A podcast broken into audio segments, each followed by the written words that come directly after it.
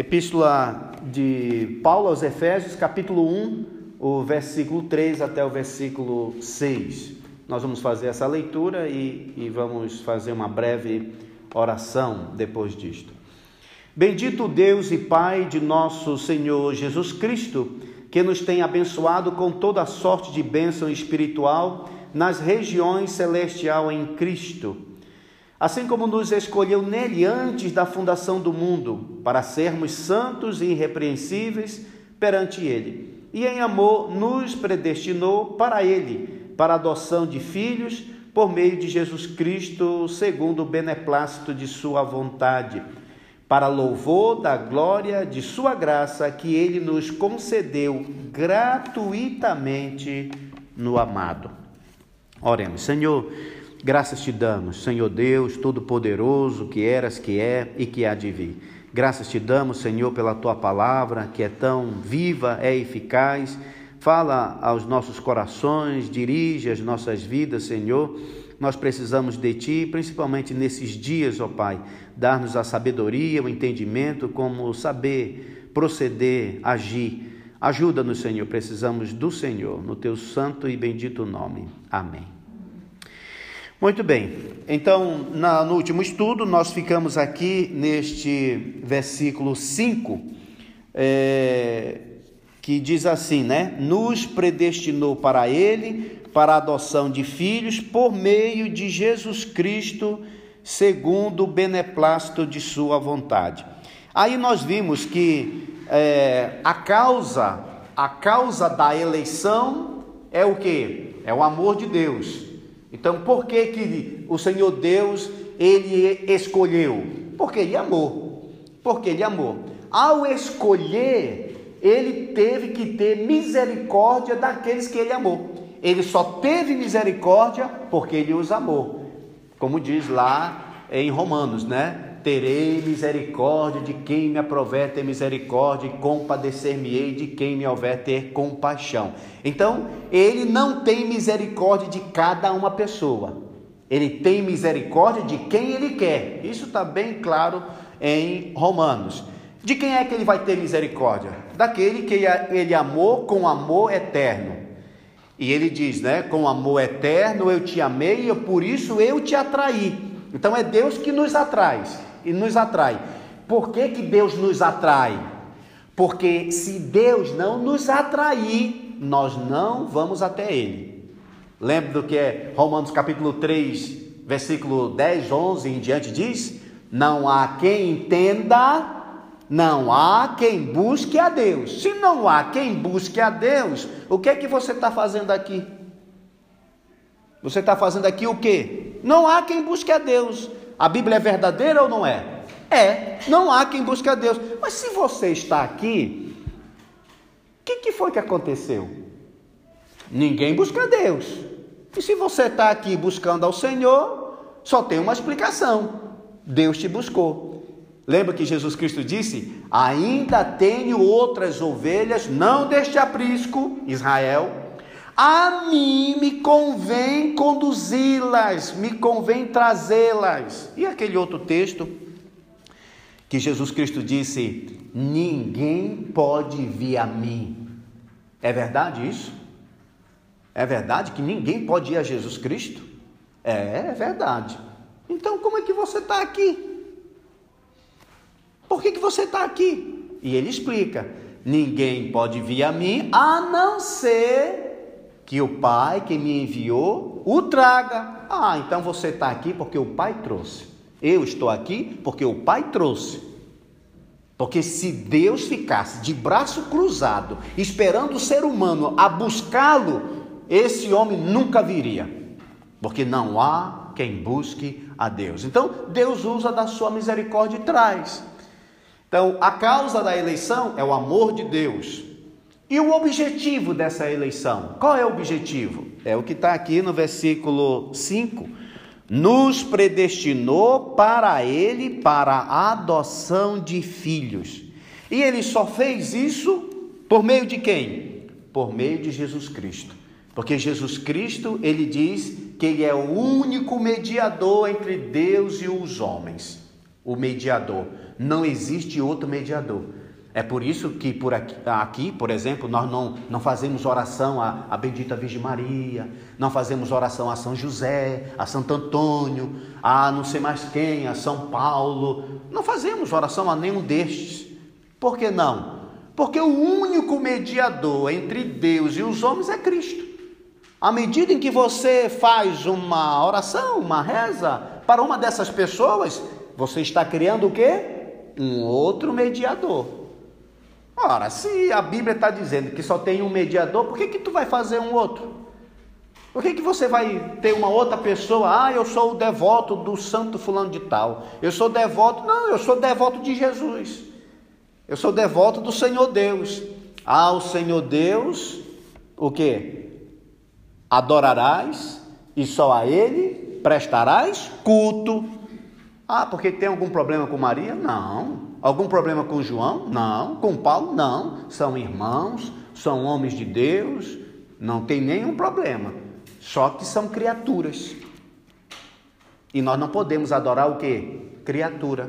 Não podemos adorar também o que? Anjo.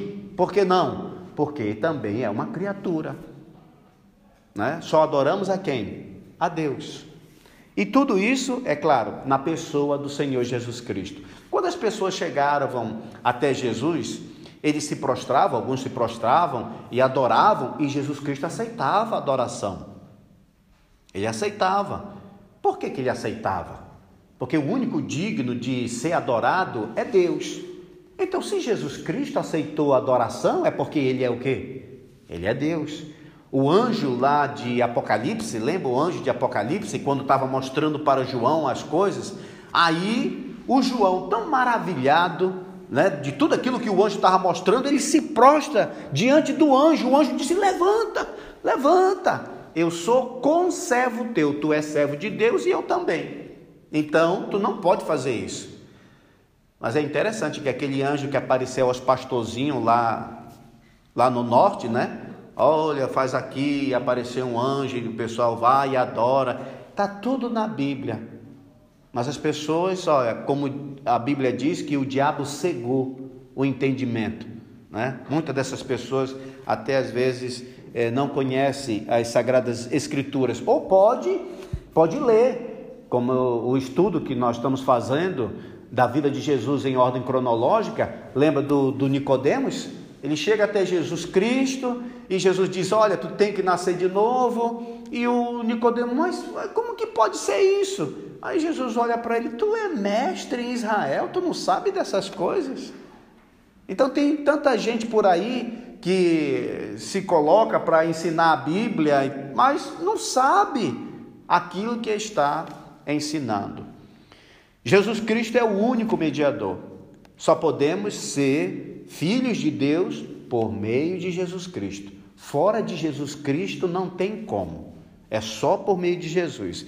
Aí, na continuação do versículo 5, ele diz assim: olha, segundo o beneplácito de sua vontade, segundo o beneplácito, o seu bel querer, a sua boa vontade. O que, que isso quer dizer? Eu, eu procurei essa expressão, irmãos, no, no original, para ver onde mais a gente encontraria essa expressão, segundo o bem-querer, segundo o querer de Deus. É isso que ele quer dizer. O apóstolo Paulo, aí mesmo em Efésios, no capítulo 1 e no versículo 1, você já, já vê isto. O Paulo diz assim: olha, Paulo apóstolo de Cristo Jesus. Aí olha o que ele diz: por vontade de Deus, pelo beneplácito de Deus. Então eu pergunto, veja, por que que o apóstolo Paulo, o Paulo, se tornou apóstolo? Por quê? Porque ele disse: Olha, eu estou aqui, Senhor, eu quero ser apóstolo. Foi isso que Paulo fez? Não. Foi Paulo que quis ser apóstolo? Não, ele está dizendo aqui, apóstolo de Cristo Jesus por vontade de Deus. Foi vontade de Deus, porque não foi vontade do Paulo. O que é que o Paulo estava fazendo quando Jesus Cristo chamou ele? Ele estava o quê? Perseguindo a igreja. Então não estava querendo ser apóstolo, não. Ele era um perseguidor da igreja. Nós podemos ver, por exemplo, esse testemunho que o apóstolo Paulo deu daquele dia, aí em Gálatas, no capítulo 1 de Gálatas, Gálatas, o versículo 13, Gálatas 1 e o versículo 13, nós vamos olhar que não tinha nada da vontade de Paulo. Gálatas 1 e o versículo 13. O testemunho de Paulo sobre aquele dia, ele diz assim, versículo 13: Porque ouvistes qual foi o meu proceder outrora no judaísmo. Como sobremaneira perseguia eu a igreja de Deus e a, desva, a devastava. Então era isso que o Paulo fazia. Versículo 14: E na minha nação, quanto ao judaísmo, avantajava-me a muitos da minha idade sendo extremamente zeloso das tradições de meus pais. Então, isso aí era o que o Paulo fazia. Isso aí era o desejo de Paulo que o Paulo queria fazer. Mas olha o que acontece. No versículo 15 diz: Quando, porém, quando, porém, ao que me separou antes de eu nascer. Você já imaginou? Antes de Paulo ser um perseguidor da igreja, Deus já tinha escolhido ele. É interessante. Então, quando, porém, ao que me separou antes de eu nascer, me chamou pela sua graça. Então eu pergunto, por que que Deus chamou Paulo? O que foi que, que Deus viu em Paulo? para, vou chamar esse homem para ser apóstolo meu. Estou vendo aqui muitas qualidades nele. Ele persegue a minha igreja, participa de pessoas que vão matar os meus discípulos. É uma pessoa bem qualificada. É isso? Foi isso que Deus viu? Então note, quando aqui no texto, quando no texto está dizendo que Deus nos predestinou para Ele, para a adoção de filhos por meio de Jesus Cristo, aí ele diz: segundo o beneplácito de Sua vontade. Então, essa questão de predestinar, essa questão de escolher para nós sermos filhos dele, foi algo que partiu de quem? De você? Uma iniciativa tua? Foi uma iniciativa minha? Foi de quem? Da sua vontade. E por isso nós vemos esse exemplo do apóstolo Paulo. O apóstolo Paulo dizendo: Paulo, apóstolo não da parte. Ah, Paulo, apóstolo do Senhor Jesus Cristo, por vontade de Deus.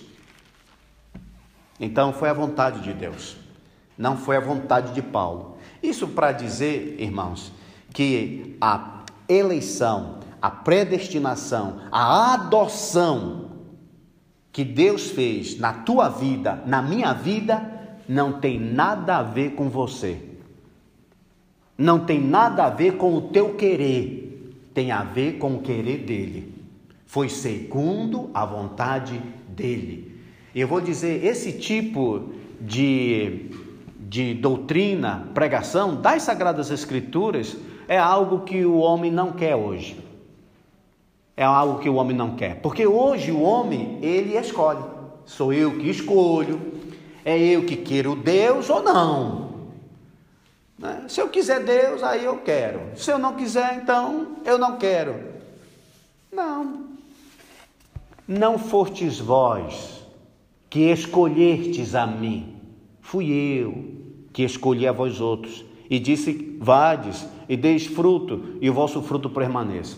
Então, a iniciativa de buscar o homem é de Deus, não é nossa, porque ninguém busca a Deus. Nós não queríamos a Deus, ninguém queria a Deus. Nós não queremos essas coisas que são celestiais. Você pode ver, irmãos, olha, nós já aceitamos a Jesus como Salvador, nós já estamos há algum tempo já nesse caminho, né, é, de santificação, mas dá uma olhadinha na sua vida, dá uma olhadinha na sua vida. Você vê que, que às vezes custa, não é? Custa ler a Bíblia, ficar um tempão ali lendo a Bíblia, meditando, orar, ir à igreja. Nós que já somos crentes, imagina o incrédulo. Se nós que já somos crentes, regenerados, às vezes, quantas vezes você está ali, aí lê um versículo, quando vai dar um sono, aí você quer dormir, mas você pode assistir um jornal, um desporto, um negócio que vai longe, olha. Uh, não, tem uns que já também dormem, né? Mas tem outras coisas que parece que chamam mais atenção do que propriamente as escrituras. Mas a Bíblia diz: bem-aventurado é o homem que medita na palavra do Senhor. Quando? De dia e de noite. Lembra o apóstolo Pedro quando chegou ali naquela casa onde em Jope, e ele chegou ali já na hora do almoço para almoçar e a comida não estava pronta. Você já imaginou? Você chegar lá na hora do almoço, não está pronto. O que, que foi que o Pedro fez? Subiu para orar enquanto estavam preparando a comida. Quantos de nós fazem, fazem isso, irmãos? Você está com fome, você não tem cabeça para nada, não. A pessoa, o homem está com fome, ainda não aprontou? Não, tá bom, então eu vou aqui ler um pouquinho as escrituras, eu vou orar, vou ficar aqui em consagração, em meditação. Quantos de nós fazemos isso? E note, somos crentes, somos regenerados. E às vezes não, não, não nos apetece, por que não? Por causa disso aqui, olha. Isso daqui que é outra coisa. A Bíblia diz, irmãos, que a nossa carne é inimizade contra Deus, é inimiga de Deus essa carne. Por isso que ele disse que carne e sangue não pode herdar o reino de Deus. Porque essa carne é inimiga de Deus. Essa carne quer o pecado, quer as coisas do mundo. E o que é que nós temos que fazer? Nós temos que fazer o que Paulo fazia. O que, que o Paulo fazia? Ele dizia: Eu esmurro o meu corpo. O que, que é esmurrar? trazendo em subjunção, em, em, é, é, em, como que escravidão, ele subjugava a sua carne. A sua carne queria uma coisa, ele disse: não, não. Eu, eu lembro, irmãos, quando minha mãe dizia: Olha, vai visitar com teu pastor. Eu já era convertido, vai visitar com teu pastor. Eu queria jogar bola. Vai visitar com teu pastor. Aí eu não, não queria. Então um dia eu fui, né? Fui visitar com ele à tarde. Ele até estranhou, disse: olhou assim, olha, tá, veio pro, pro jogo e tal, disse, não, pastor, vim, vim visitar, no sábado. E ficou assustado, né? É, tá bom, vamos. Aí eu visitei aquela, fomos pro hospital, visitamos pessoas doentes, sabe? Foi muito ruim. Foi uma coisa assim, eu não gostei não, não gostei. Visitar gente doente, gente que não, aí quando eu estava lá, eu queria estar tá lá no campo de futebol jogando, que era melhor do que estar tá visitando gente doente. Passou-se sábado, veio domingo, na igreja onde nós nos congregávamos, é, quando termina o culto, todo mundo vem na frente para dar parabéns aos aniversariantes.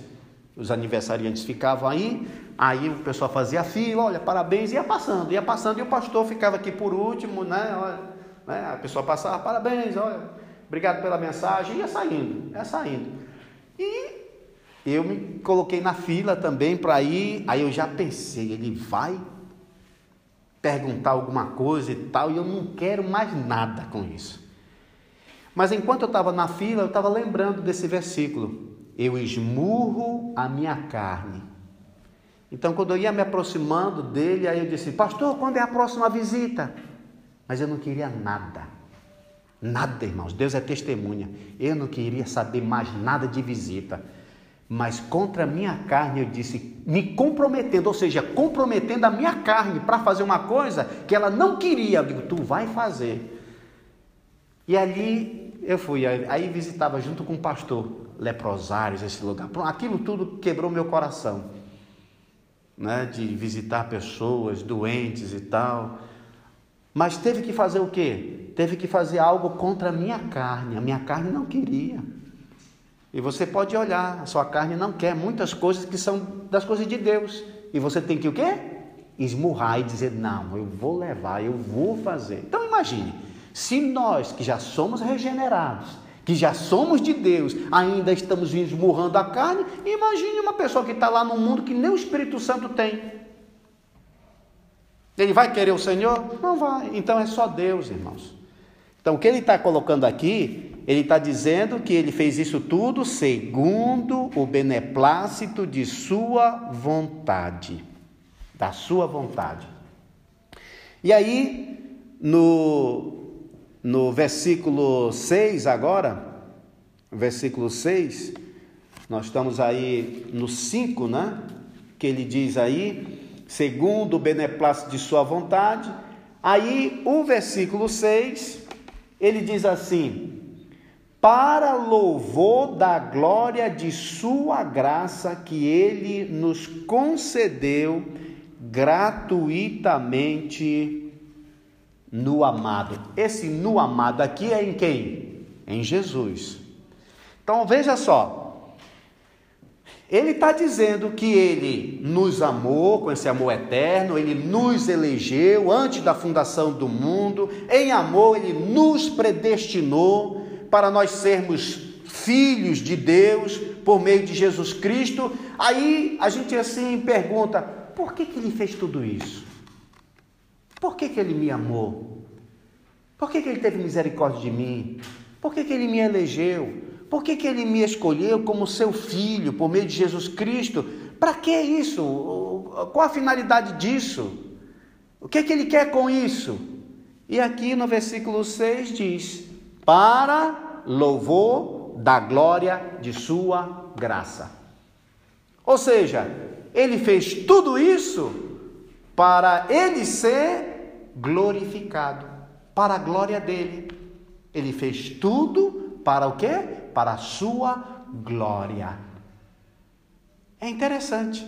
Alguém pode pode dizer o seguinte: poxa, mas é, Deus agindo dessa maneira, será que ele não está sendo aí um egoísta?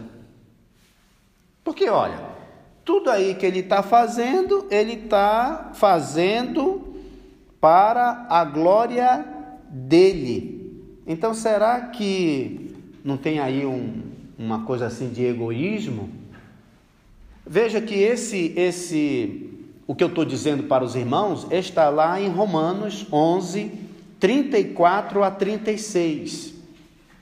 Romanos 11, 34 a 36. Você vai ver aí que não só essa questão da eleição, da predestinação, adoção de filhos, não só isso, mas tudo que Deus faz, tudo que Deus faz, Ele só faz para a glória dele. Olha o que diz aí. Romanos 11, 34. Quem, pois, conheceu a mente do Senhor, ou quem foi o seu conselheiro, ou quem primeiro deu a ele para que ele venha a restituir. Aí 36. Porque dele, veja só, dele é algo que vem dele. Porque dele, ou seja, saiu dele veio lá da parte dele, saiu de lá. Então, dele, por meio dele e para ele são todas as coisas. O que é que existia, irmãos, na eternidade passada? Quem estava lá na eternidade passada? Não tem a terra pronta, não tem estrelas, não tem sol, não tem lua, não tem nada. Quem é que está lá? Deus. o Pai, o Filho e o Espírito Santo. Então veja, hoje você olha é, a galáxia, você olha os planetas, você olha tudo, árvore, mar, ar, fogo, você olha tudo isso. Eu pergunto, isso tudo veio da onde? De Deus. Veio ou não veio? Veio. Tudo que você vê no mundo veio de Deus. Se não aquilo, mas a matéria-prima veio, né? Isso daqui veio de Deus, a matéria-prima. Veio tudo aí. Sem a matéria-prima, o homem não faz nada. Só Deus é que cria do nada. Ele traz a matéria. É, até conta-se né, essas anedotas, mas para ilustrar uma, uma, uma verdade, né? Conta que o cientista, ele disse mesmo assim, Deus faz o homem? Eu também faço, eu, eu faço o homem. Aí olhando assim para Deus, né, eu faço, tu faz homem, eu também faço. Aí disse, faz? Tá bom, então faça aí. Aí o homem começou a juntar o barro. Aí Deus disse, ei, ei, esse barro é meu. Procura outro. o que, que o homem vai fazer? Ele vai fazer o quê? Ele precisa de uma matéria-prima. Quem é que dá a matéria-prima? Deus. E o que, que o homem vai fazer com a sua ciência? O que ele tiver? Nada. Dele. Tudo, irmãos, veio de Deus, veio dele. Aí diz: por meio dele e para ele são todas as coisas. Olha lá, a Ele, pois a glória eternamente. Por que, que Deus tem que receber em tudo glória, irmãos? Por quê? Porque é dele que vem, por meio dele e para ele. Tudo que Deus faz, ele faz para a sua glória. Mas vamos voltar de novo ao que nós estávamos perguntando. Será que isso não é ser egoísta? Aí vamos pensar. Irmãos, quem é que você gostaria que recebesse glória? Vamos aqui apontar aqui. Uma pessoa que é pecador, ele é digno de receber glória? Um pecador é digno de receber glória? Não. Mas um santo é digno de receber glória? É. Opa, o homem é pecador. Deus é santo. Um ponto para Deus. Tá? Irmãos, um injusto é digno dele receber glória? Um injusto, uma pessoa injusta? Hã? Não. Não há um justo, não há nenhum sequer. Deus é justo? É justo? Mais um ponto para Deus. Hã? Então Deus é o que? Deus é santo, Deus é justo, Deus é impecável. Então, irmãos, nada mais justo da glória aí toda para Ele. O que é que você vai querer receber? Qual é a glória que você vai querer receber? Qual é o mérito que você vai querer receber? Olha o que o apóstolo Paulo escreveu em 1 Coríntios. Isso era tudo para baixar a bola dos coríntios, tá? Que os coríntios eram pessoas que, não, eu, eu tenho o dom de línguas. Aí o outro, ah, eu sei curar. Aí o outro, ah, eu sei isso. E cada um estava querendo mostrar que ele era maior do que o outro, assim, né? Eu sou mais importante. Era aquela coisa toda. E o apóstolo Paulo tinha dito para eles, irmãos, o caminho é o amor. É o amor. Esse aí é o maior de todos, né? Porque o que, que adianta você falar a língua de todos e não tem amor? Então, olha o que o Paulo disse aqui em 1, 1 Coríntios, o capítulo 1, o capítulo 1 e o versículo 26. 1 Coríntios, capítulo 1 e o versículo 26. Olha aí o que Deus fez para ele receber a glória.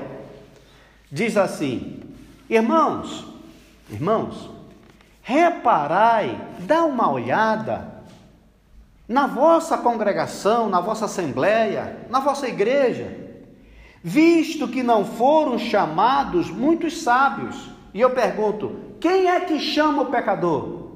Quem é que chama? Deus. Deus é que chama. Então, a igreja, a congregação, ela está junta, veio pessoas, né, salvos por Jesus Cristo, estou falando de crente, mas por que, que eles vieram? Porque eles foram chamados. Então ele está dizendo: dá uma olhada aí na congregação de vocês, nessas pessoas que Deus chamou, visto que não foram chamados muitos sábios, segundo a carne. Ele diz sábios segundo a carne, por quê? Porque nós somos sábios, irmãos, mas não segundo a carne, segundo o Espírito. Porque o que adianta você ser um Einstein e ir para o inferno? Mas antes de ser um irmãozinho um simples aqui de Cuba, que não sabe nem às vezes fazer 3 elevado ao quadrado, ele não sabe nem para onde isso vai, mas vai para o céu.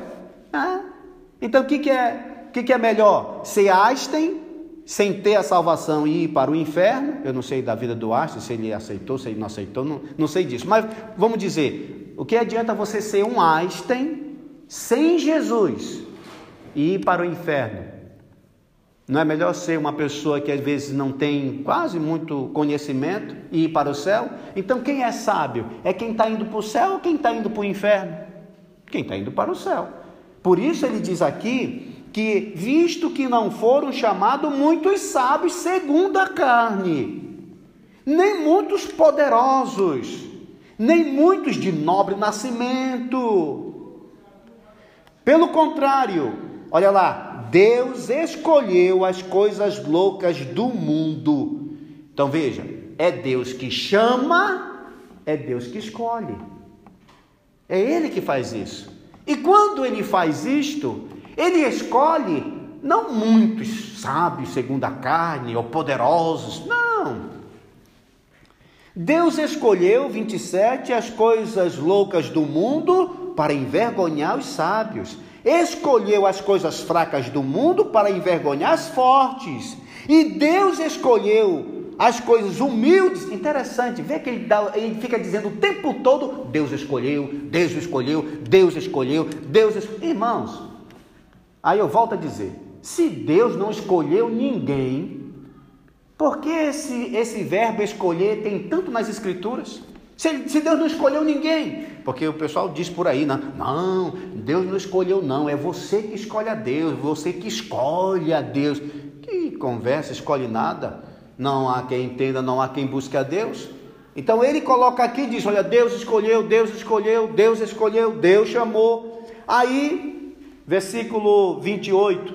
E Deus escolheu as coisas humildes do mundo e as desprezadas e aquelas que não são, para reduzir a nada as que são. Agora, a gente pergunta: qual foi a tua finalidade de Deus? Deus, por que, que o Senhor chamou, escolheu essa gente, essas pessoas desqualificadas, né? Segundo a carne. Por que, Senhor? Aí, versículo 29. A fim de que ninguém, ninguém se vanglorie na presença de Deus. Ou seja, ninguém vai chegar lá no céu de ai, ah, cheguei. Oh, me custou tanto lá na terra. Ai, foi muito custoso. Uh, mas eu consegui. Eu consegui chegar aqui no céu, né? Sim, graças a Deus, graças a Jesus que morreu lá na cruz, mas também graças a mim. Graças a mim porque eu aguentei firme até o fim. Irmãos, as pessoas às vezes não compreendem. Você não aguenta até o fim porque você tem força, você é poderoso, você é uma pessoa. Não, não, não, não. Você vai até o fim porque Deus te escolheu lá no início. E ele diz bem claro, até em 1 Pedro, onde nós estamos estudando também. Lembra que ele diz? Em 1 Pedro, olha o que ele faz. Ele regenera e ele faz mais. Veja o 1 Pedro, você vai ver que a obra é toda de Deus. 1 Pedro, capítulo 1, e o versículo 3. Eu vou lendo até o versículo 5. Então veja aí que ele diz, 1 Pedro, capítulo 1, versículo 3. Olha o que ele vai dizendo. Ele vai dizendo: Olha, bendito Deus e Pai de nosso Senhor Jesus Cristo, que segundo a sua muita misericórdia, aí olha o que ele fez, olha o que Deus fez, nos regenerou. Então ele nos elegeu, ele nos predestinou, ele nos regenerou para uma viva esperança, mediante a ressurreição de Jesus Cristo dentre os mortos, para uma herança incorruptível, sem mácula, imacessível, reservada nos céus para vós outros. Quem, Senhor? Vós outros que sois, olha aí, guardados pelo poder de Deus.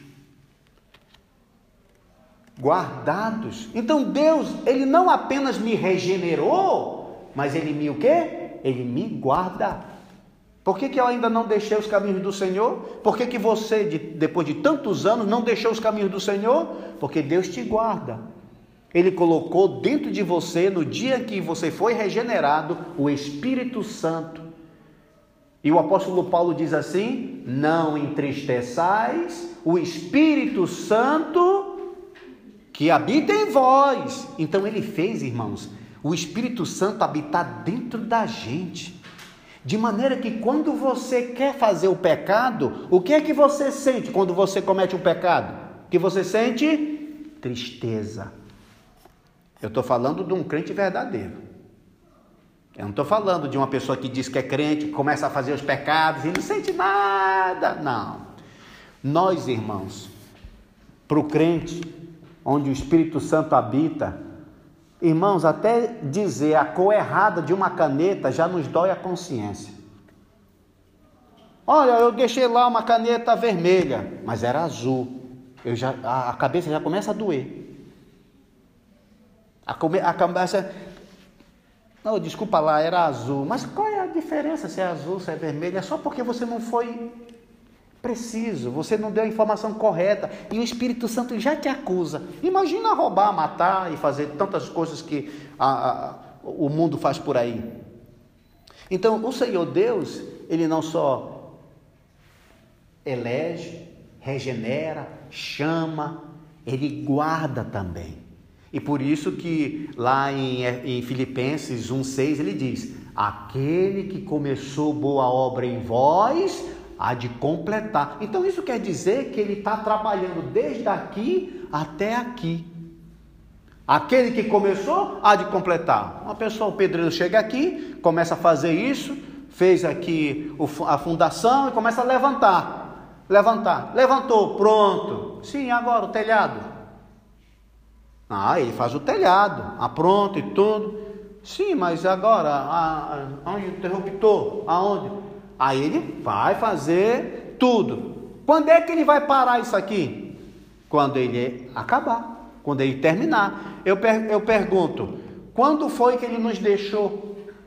Quando foi que o pedreiro deixou da obra? Em nenhum ponto. Ele começou todo dia, todo dia trabalhando, e ele só deixou quando acabou. Então, aquele que começou a boa obra em nós, ele vai completar. Que completar? Vai completar quando?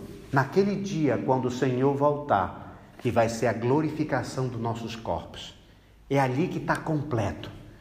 Por enquanto, irmãos, eu ainda estou nessa carne, nós ainda estamos nessa carne. O Senhor Jesus Cristo já mesmo pagou o preço, mas nós estamos como que sendo livres do pecado. Livres por quê? Porque até hoje ainda há possibilidade para você pecar, para eu pecar. Então ainda há essa possibilidade.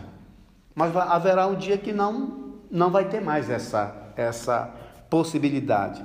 Então veja, tudo que Deus faz, ele faz para a sua glória.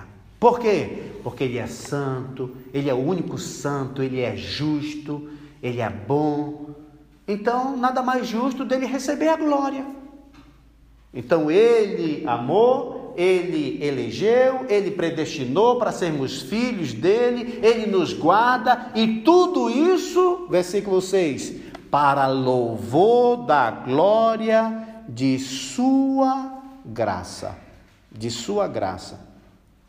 Tem um texto, tem um texto lá no Efésios, em Efésios, o capítulo 3, versículo 20 a 21, Efésios 3, versículo 20 a 21, e nos diz assim, Efésios 3, 20: Ora, aquele que é poderoso para fazer infinitamente mais do que tudo quanto pedimos ou pensamos, conforme o seu poder, olha lá, que opera em quem? Em nós. Opa, o poder dele está operando em nós. Por isso que você chega até o final, hein? Porque é o poder dele operando em você, não tem mérito seu, não. É o poder dele. A ele, a ele, seja o quê? A glória. Por que a ele tem que ser a glória? Porque é ele, irmãos, que executa em nós tanto querer como realizar. É ele. Por isso que o, o, o santo no Antigo Testamento, o que, que ele dizia? Ele dizia assim: olha, não a nós, Senhor, não a nós, mas ao teu nome dá o que? Glória, porque ele entendeu, como Jesus Cristo disse: sem mim, nada podeis fazer. Ah, bom, se sem Jesus eu não posso fazer nada, então quer dizer que tudo aquilo que eu fiz foi por meio de quem? De Jesus. Então nada mais justo do que dar o que a glória a ele, porque é ele que fez a obra. E para terminar aí esse versículo 6, então ele diz: "Para louvor da glória que é da sua graça, que graça é essa? É o dom imerecido, porque nós fomos eleitos por graça. Ele não escolheu você em nada que ele viu na sua vida, foi porque ele quis escolher, né? Então é a sua graça. E ele diz aí, olha, que ele nos concedeu, aí, olha essa palavrinha, gratuitamente no amado. Então a nossa salvação, irmãos, foi tudo feito de maneira gratuita. Para nós não custou nada, mas para Deus custou. A morte do seu filho lá na cruz do Calvário. Ele pagou um grande preço mas para você e para mim, ela é o que? Gratuita. É gratuito. E isso tudo para a glória de quem? Para a glória de Deus. Só Ele que merece receber toda a honra e toda a glória. Amém?